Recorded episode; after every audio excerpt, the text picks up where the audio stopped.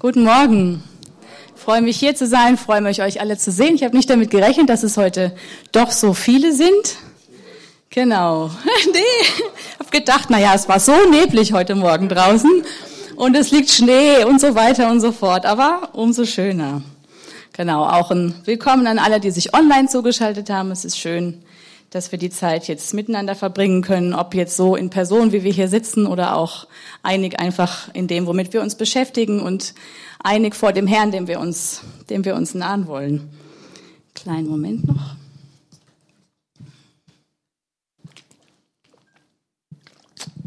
Jawohl.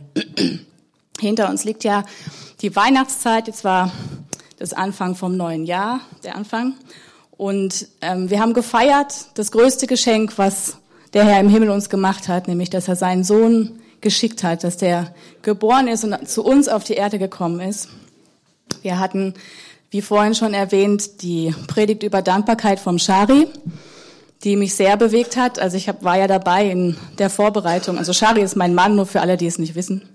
Ähm, ja, und es ist ein Thema, was uns schon lange, was uns immer wieder anspricht und wo ich mich ertappt habe, wo ich auch gemerkt habe, wie undankbar ich war, wie undankbar ich manchmal bin ähm, und wie sehr da ich entfernt bin davon, wo mein Herz eigentlich sein sollte. Und dann war letzte Woche die Predigt über Barmherzigkeit vom Franz, das Thema der Jahreslosung, wo es heißt, seid barmherzig, so wie euer Vater im Himmel barmherzig ist. Und ich finde, das ist ein wahnsinnig großer Anspruch wenn wir mal überlegen, wie barmherzig unser Vater im Himmel ist, der die Liebe in Person ist. Und sich dann zu überlegen, okay, wo, wo stehe ich denn da? Und da sind Bereiche in meinem Herzen, da bin ich unbarmherzig, da bin ich ungnädig oder ungeduldig oder was auch immer. Und ich will mich gerne einreihen so ein bisschen in, in diese Themen, die in den Wochen jetzt waren. Auf der einen Seite, weil ich das mag, wenn Predigten aufeinander aufbauen, aber auch, weil ich denke, wir, wir leben ja auch nicht sozusagen eine Woche lang mit einem Thema und es ist abgehackt und dann treten wir ins Neue und dann geht es irgendwie da weiter, sondern oft sind doch so Prozesse, die uns beschäftigen, die gehen über mehrere Wochen und die gehen ineinander über. Und darum glaube ich, es dient uns, wenn wir, wenn das so ein bisschen Hand in Hand geht. Ähm, ich finde, die Frage für uns als Gemeinde ist, wie schaffe ich, wie schaffen wir das, dass solche Themen wie Dankbarkeit oder wie Barmherzigkeit dass die uns nicht nur punktuell berühren und dann vielleicht mal uns in eine Phase reinführen oder sagen wir mal eine Woche, wo wir, wo uns das bewusster ist, ja, wo wir Gott unseren Dank bringen, wo wir, wo wir beten, wo wir ihm Dank sagen oder wo wir darauf achten, dass wir ein bisschen barmherziger reagieren auf die Menschen um uns rum oder so. Aber dann versickert das so. Und wie schaffen wir es, dass es was Bleibendes wird? Etwas, das wächst und das dass, dass wenn wir jetzt in drei Monaten, sagen wir mal, das Jahr ist jetzt vorangeschritten und wir kommen so nach drei Monaten an, werden wir dann merken, da hat sich was bleibend verändert in dem Thema Dankbarkeit oder in dem Thema Barmherzigkeit oder was auch immer wir, wir uns so vorgenommen haben. Oder kommen wir vielleicht dann doch da an und merken, tja, also eigentlich stehe ich jetzt wieder fast genau an dem Punkt, wo ich angefangen habe mit diesem Thema. Ich finde so, das Durchhalten ist eine ganz große Schwierigkeit, für mich zumindest. Und ich möchte das mit euch teilen, weil ich denke, vielleicht geht es anderen ähnlich wie mir. Wie bleiben wir dran? Wenn das unser Wunsch, wenn es unser Streben ist, dass wir dem Herrn ähnlicher werden in seinen Charaktereigenschaften, in seinem Wesen, wie er ist, dann brauchen wir irgendwie einen klaren Fokus darauf. Dann darf uns das nicht abhanden kommen. Die Frage ist nur wie.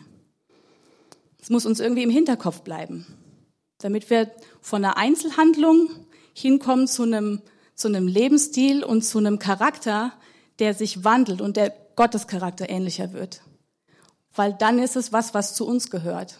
Dann kommt es aus unserem Inneren raus, dann entspricht es einfach auch uns, weil wir da ein Stück weit dem Herrn, dem wir nachfolgen, ähnlicher geworden sind. Wenn wir wirklich was von unseren Vorsätzen umsetzen wollen, dann brauchen wir den klaren Fokus. Und das gilt fürs Abnehmen, was sich ja viele Leute immer Anfang des Jahres vornehmen, genauso wie in diesem Bereich, wo wir, wo wir dem Herrn nachfolgen, wo wir ihm ähnlicher werden wollen. Und darum habe ich meine Predigt von heute Halte den Fokus genannt. Und ich will jetzt beginnen mit dem Psalm 119, in Vers 37. Ich lese erstmal aus der Schlachterübersetzung. Da heißt es, halte meine Augen davon ab, nach Nichtigem zu schauen. Belebe mich in deinen Wegen. Oder um das dann mal in einem etwas heutigeren Deutsch zu lesen, nochmal aus der Hoffnung für alle. Ich will mich nicht mit sinnlosen Dingen abgeben. Schenk du mir die Kraft, den richtigen Weg zu gehen.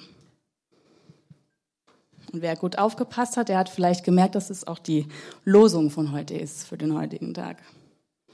Und das beschreibt für mich ganz gut das, was ich mir wünsche für dieses Jahr, dass ich meinen Blick gerichtet halten kann auf das, was vor Gott zählt und auf das, was vor ihm Bestand hat. Weil es gibt so viele Dinge um mich rum, gerade jetzt durch das aktuelle Geschehen, die, die greifen sozusagen nach meiner Aufmerksamkeit und die wollen meinen Blick. Und die Frage ist, lasse ich das zu und lass mich ablenken, lass mich, lass mich hinziehen in alle möglichen Richtungen und werde hin und her gerissen oder halte ich meinen Blick gerichtet auf die Dinge, die vor Gott Bestand haben, die Wert haben vor ihm und in seinem Reich. Und ich möchte gern diesen, diesen Vers aus dem Psalm 119 ein bisschen auseinandernehmen. Man weiß nicht genau, wer den Psalm geschrieben hat, der Autor, das ist nicht ganz klar. Aber der bittet hier Gott darum, dass er ihm hilft, nicht mehr nach Nichtigem zu schauen. Also im Umkehrschluss bittet er ihn eigentlich darum, ihm zu helfen, nach dem Ausschau zu halten, was nicht nichtig ist. Und wenn wir jetzt nur diesen Psalm hätten und nicht noch den Rest der Bibel und wenn wir, wenn wir nicht auch ein bisschen irgendwie eine Ahnung hätten, wie Gott sich das eigentlich vorstellt, dann könnten wir auf den Gedanken kommen, dass das was ist, was wir nicht schaffen. Und dass der, Psalm, der Psalmist deswegen da sitzt und sagt, Gott, bitte macht es. Weil nur du kannst es tun und ich sitze halt hier und es, es geht halt nicht. Du musst es machen. Und ich habe so das Gefühl, es ist aber, es ist nicht so passiv, wie es hier vielleicht klingt. Es ist keine passive Bitte, so nach dem Motto, naja, es muss eh der Herr machen, sondern hier wird einfach der ganz starke Wunsch danach ausgedrückt, darin erfolgreich zu sein, den Fokus zu bewahren. Und gleichzeitig ist sich aber der Schreiber des Psalms absolut bewusst, wie abhängig er dabei von Gottes Hilfe ist. Also es ist so beides, ja. Ich denke, es ist ein ganz starker Wunsch und er möchte das und er, er, er, er ringt darum, um dieses Thema, aber er weiß auch, ohne den Herrn und ohne den Heiligen Geist und ohne seine Hilfe schafft er es nicht. Er sagt ja dann auch, belebe mich in deinen Wegen. Also hilf mir, in deinen Wegen zu gehen und auf deine Art zu handeln und aktiv und lebendig dran zu bleiben an dem, was dir gefällt. Ich habe mich lang mit der Frage beschäftigt, was ist denn hier eigentlich mit dem Nichtigem gemeint? Ich bin christlich aufgewachsen und ich hatte dann früher so eine Phase, da habe ich gedacht, das sind dann so Dinge wie nicht christliche Musik, ja, oder Stars oder sowas. Und dann hatte ich eine Phase, da habe ich alle meine CDs, die nicht Lobpreis waren, habe ich gepackt und in einem Anfall von Wut in die schwarze Tonne geschmissen. Das weiß ich noch genau. Ich sehe das noch vor mir. und habe dann gedacht, das, das ist es jetzt vielleicht, ja. Ähm, und mittlerweile sehe ich das ein bisschen anders. Ich denke, das hatte alles seine Berechtigung. Aber ich glaube, ähm, es geht dem Herrn um noch ein bisschen mehr und um ein bisschen was anderes. Es gibt Dinge, die sind eindeutig falsch. Und die Bibel nennt die Sünde. Und ich denke, wir könnten da jetzt eine Liste schreiben und jeder von euch könnte da irgendwas nennen. Das wissen wir auch eindeutig. Das kann man benennen. Das ist so, so ein bisschen wie der schwarze Bereich. Und dann gibt es Dinge, die stehen auch in der Bibel, die gefallen dem Herrn. Die sind so wie er. Das entspricht seinem Wesen. Ja. Sowas wie die erwähnte Barmherzigkeit oder Dankbarkeit, Gutes tun, Vergebung, Gastfreundschaft. Das sind alles Dinge, die entsprechen dem Herrn und er wünscht sich, dass sein Volk das widerspiegelt, weil wir zu ihm gehören. Das sind so die weißen Dinge. Und dazwischen ist aber so ein Bereich, der ist irgendwie so, so grau, und neutral, uneindeutig, weil es gibt Dinge, gerade in unserem Alter, ganz, ganz viele Dinge, die sind weder schlecht noch besonders gut, die sind irgendwie in der Mitte. Und ich glaube, das entscheidende Element, was die in, den, in die eine Richtung verschiebt oder in die andere, das ist die Gesinnung, mit der wir sie tun.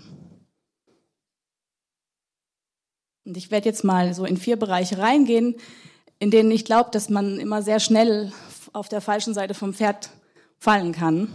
Ich denke, einen großen Bereich in unserem Leben, in unserem Alltag, nimmt ganz banal die Arbeit ein. Ja, das, was wir tun, um Geld zu verdienen und um leben zu können. Und ich denke, Geld verdienen oder sogar reich werden, das ist ja an sich nicht schlecht. Das ist was Neutrales. Das ist irgendwie so in der Mitte. Würdet ihr mir dazu stimmen? Ja, gut.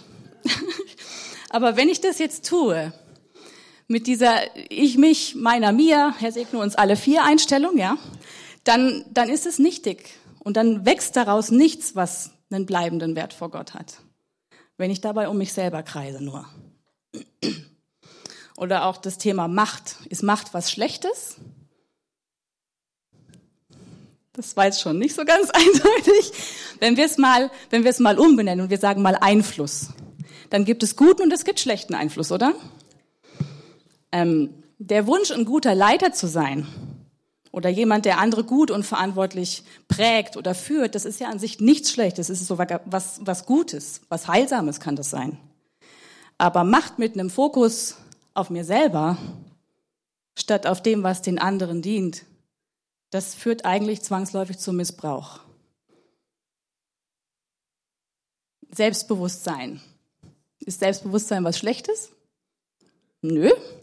Also Stolz, ja, da würden wir wahrscheinlich uns alle einig sein, aber zu wissen, wer ich bin und was ich kann und dann vielleicht auch, was ich eben nicht kann, das ist gut und das ist was Befreiendes. Das führt einen in, auch in eine innere Ruhe rein, in eine Freiheit. Aber auch hier wieder ist die Frage, was ist dabei eigentlich der Fokus? Sexualität an sich ist nichts Schlechtes. Das ist was, was der Herr uns gegeben hat. Aber wenn das außerhalb von dem Rahmen stattfinden, findet, den der Herr diesem, diesen Bereich gegeben hat, und wenn ich dabei an mich selbst denke, dann wird es eigentlich nur zu einer Triebbefriedigung und es ist entkoppelt von dem viel tieferen und viel besseren und göttlicheren Ursprung, den sie eigentlich hat. Wir können jetzt diese Liste weiterschreiben und auf viele, viele Punkte eingehen, aber ich möchte mal unseren Blick noch auf einen weiteren Bereich lenken, wo wir auch Nichtigkeit produzieren können, wenn wir es zulassen. Und das wäre das Thema Wirken in der Gemeinde. Das kann da eigentlich nicht sein, oder? Das ist doch eigentlich, da, da dienen wir doch dem Herrn, das ist doch, worum es eigentlich geht. Wie kann denn da, also in dem Bereich Nichtigkeit sein? Ich leite seit, seit mehreren Jahren immer wieder Lobpreis, in, auch schon in verschiedenen Gemeinden. Und entweder ich habe mitgesungen oder ich, ich habe es geleitet. Und ich kann euch versichern, das, was da manchmal so schön klingt und was wie ganz tiefe Anbetung aussieht, das kann leider einen sehr hohen nichtigen Anteil haben. Und das merkt vielleicht keiner nach außen, was ja vielleicht manchmal auch ganz gut ist, aber zwei merken es ganz bestimmt. Und das bin einmal ich, wenn ich ehrlich zu mir selber bin und es ist der Herr, weil der kennt mein Herz sowieso. Die Planung und die Lieder und die Stimme, die kann ich entweder benutzen, um dem Herrn damit zu dienen und um ihm Ehre zu bringen, oder es kann dabei im Kern um mich gehen oder um meine Gefühle, wenn es ist einfach so ein schönes Gefühl, vor den Herrn zu kommen und mich von ihm geliebt zu wissen, aber ich höre dann da auf. Oder es kann ganz platt um Selbstdarstellung gehen. Und bei beidem, entweder wenn es sich nur um meine Gefühle geht und um das angenehme, schöne Gefühl beim Singen oder wenn es um meinen tollen Lobpreis geht, dann wendet sich mein Blick und mein Fokus von dem, über den ich da eigentlich singe und dem ich da eigentlich Ehre bringen sollte und dem ich ja eigentlich nachfolgen will, hin zu mir selbst. Das heißt, ich muss mich immer wieder korrigieren und immer wieder nachjustieren.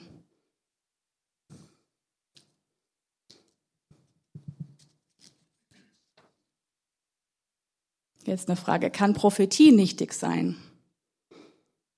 Kann sie. Wenn die Wurzel meiner Prophetie ist, dass ich mir selber oder anderen meine Geistlichkeit unter Beweis stellen will, oder wenn ich prophezei, weil ich das so gewohnt bin und weil ich die Rolle so mag, ich glaube, dann ist zumindest ein großer Teil davon nichtig. Und selbst Evangelisation, ich kann evangelisieren und ich kann anderen Menschen von Jesus erzählen, weil ich zutiefst überzeugt bin, dass das das ist, was sie hören müssen und dass es die beste Botschaft ist, die raus muss und dass Menschen Jesus brauchen und dass ich, weil ich den Wunsch habe, Menschen mit, mit Jesus bekannt zu machen. Oder ich kann es auch tun, um meine, die Bekehrungsliste zu verlängern oder um Punkte beim Herrn zu sammeln, irgendwie so gefühlt, ja, weil ich denke, das, ja, wieder ein und ich glaube, beides ist nicht die Art und die Gesinnung, wie Jesus war, wenn er Menschen begegnet ist und wenn er ihnen vom Reich erzählt hat. Also wir merken schon bei in dem Bereich Nichtiges. Ich glaube, da ist das gemeint, wo sich unser Fokus wegwendet von Jesus und hin zu uns selber, in welcher Weise auch immer.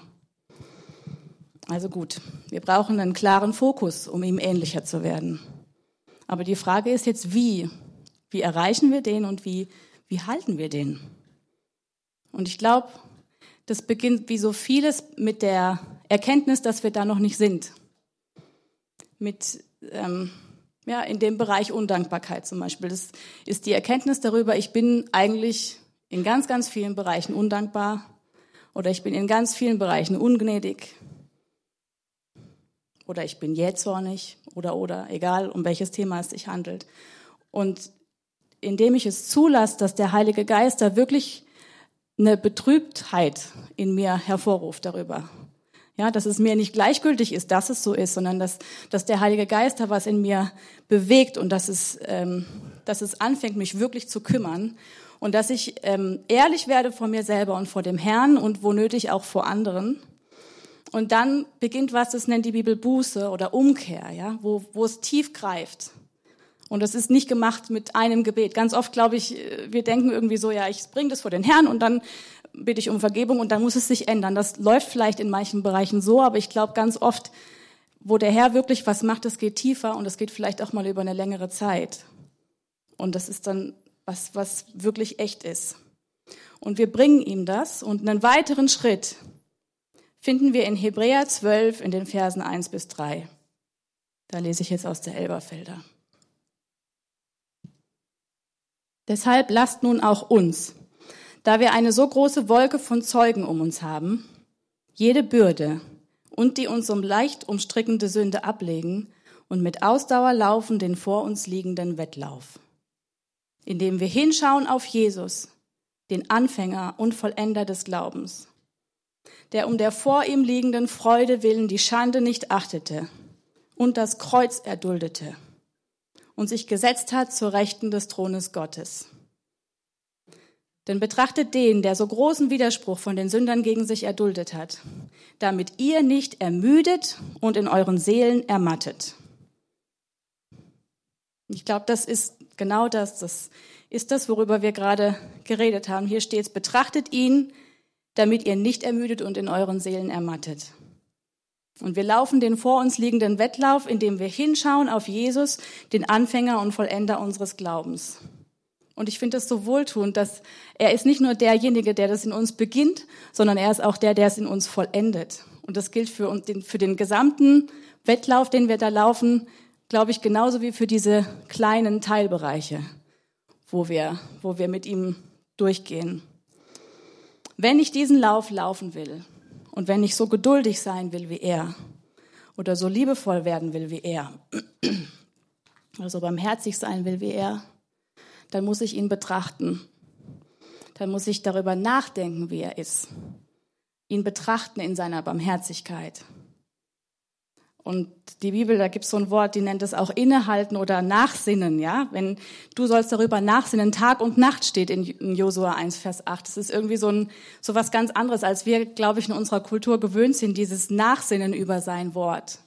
Ich glaube, da haben wir auch ganz viel verlernt und es täte uns gut, wenn wir wenn wir uns das wieder so ein bisschen ein, aneignen würden, dieses Nachsinnen. Ich habe was gelesen und dann bewege ich das in meinem Herzen und ich habe es immer wieder vor Augen und es beschäftigt mich. Und vielleicht äh, nähere ich mich denen auf verschiedenen Wegen oder ich höre mir dazu Sachen an auf verschiedenen Kanälen. Ja, dieses Nachsinnen, das Bewegen in unserem Herzen. Je mehr ich mich mit etwas beschäftige, desto mehr prägt es mich. Das gilt fürs, fürs Lernen in der Schule oder im Studium. Äh, genauso wie, wie eben für unser Leben mit Jesus. Je mehr wir uns beschäftigen mit seiner Barmherzigkeit oder mit seiner Güte oder seiner Liebe oder welches Thema, welche Charaktereigenschaft auch immer, dann desto mehr wird es mich prägen. Ich muss dem Nahrung geben, was in meinem Inneren wachsen soll, indem ich ganz bewusst meine Gedanken damit fülle und dann hingehe und entsprechend handle. Und dann bin ich gefüllt mit seinem Wesen.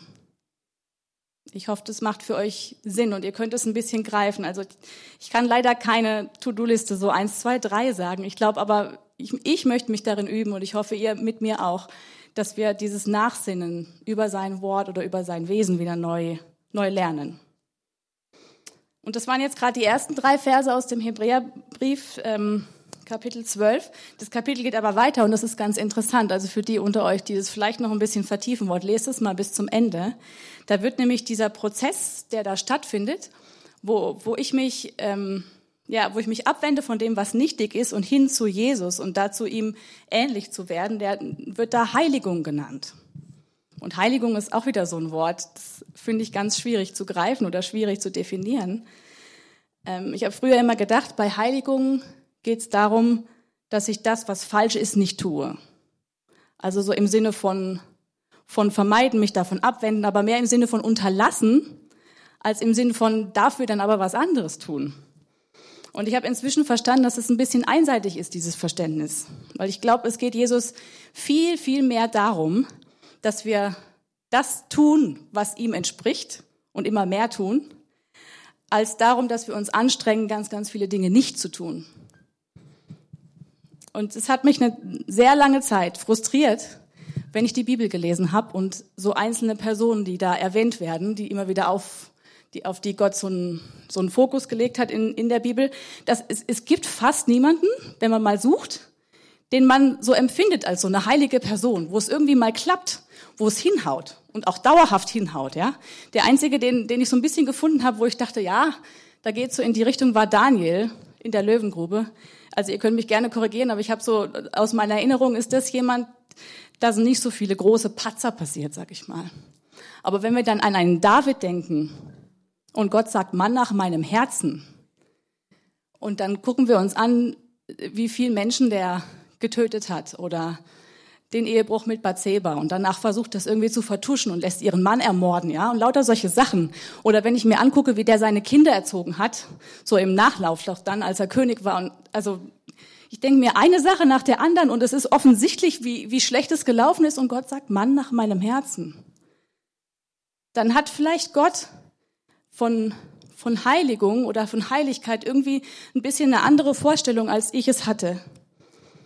Und ich glaube jetzt mittlerweile, es geht ihm gar nicht so sehr darum, dass wir möglichst fehlerlos werden oder dass er so eine Reihe von Leuten hat. Ja, die haben es irgendwie drauf, die, die kriegen das hin mit der Fehlervermeidung, sondern dass wir leben und dass wir in, in Fülle leben und dass wir sein, sein Wesen ausleben und dass wir was tun, ja. Und da werden bestimmt Fehler passieren, aber es geht irgendwie um dieses Herz, was dahinter ist. Ich glaube, Jesus ist Leben und er hat eine Qualität von Leben für uns, wo wir um der vor uns liegenden Freude willen, nämlich Jesus selber, also das ist er und wir betrachten ihn, wo wir die Schande nicht achten, die Anstrengung nicht achten und dann mit Ausdauer laufen den vor uns liegenden Lauf. Und da gibt's viele Dinge, die uns ablenken wollen, so wie ich am Anfang schon gesagt habe, Sorgen um die Zukunft, viel Ungewissheit und so weiter.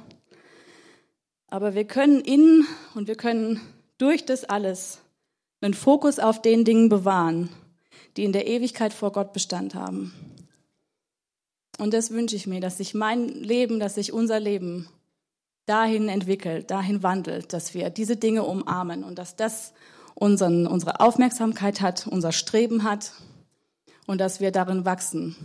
Gott in seinem Wesen, in seiner in seiner wunderbaren Art und in seinem Herz ähnlicher zu werden. Und ich, jetzt möchte ich euch einfach einladen, mit, mit mir zu beten, dass das passiert in diesem Jahr. Dass wir eine Art von, von Unerschütterlichkeit entwickeln in unserem Fokus und in unserem Streben, ihm nach und ihm ähnlicher zu werden.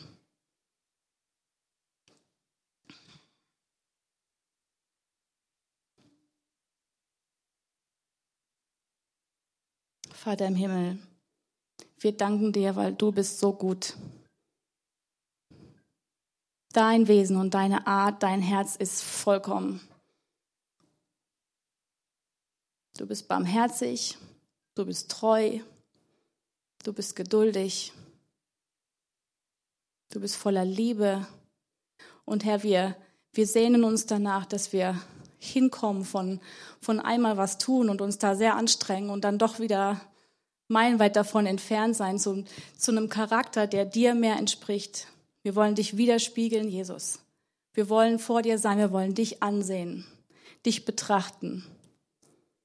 Und ich bitte dich, dass du in unserem Herzen das bewirkst, Herr, dass du durch deinen Heiligen Geist kommst und uns in deinen Bann ziehst, uns gefangen nimmst, auf eine positive Weise innerlich einfach dich anzusehen und dich begleitend anzusehen durch unseren Alltag, unser Herz damit beschäftigt sein zu lassen, wie gut du bist, wie barmherzig du bist, wie viel Gutes du für uns getan hast.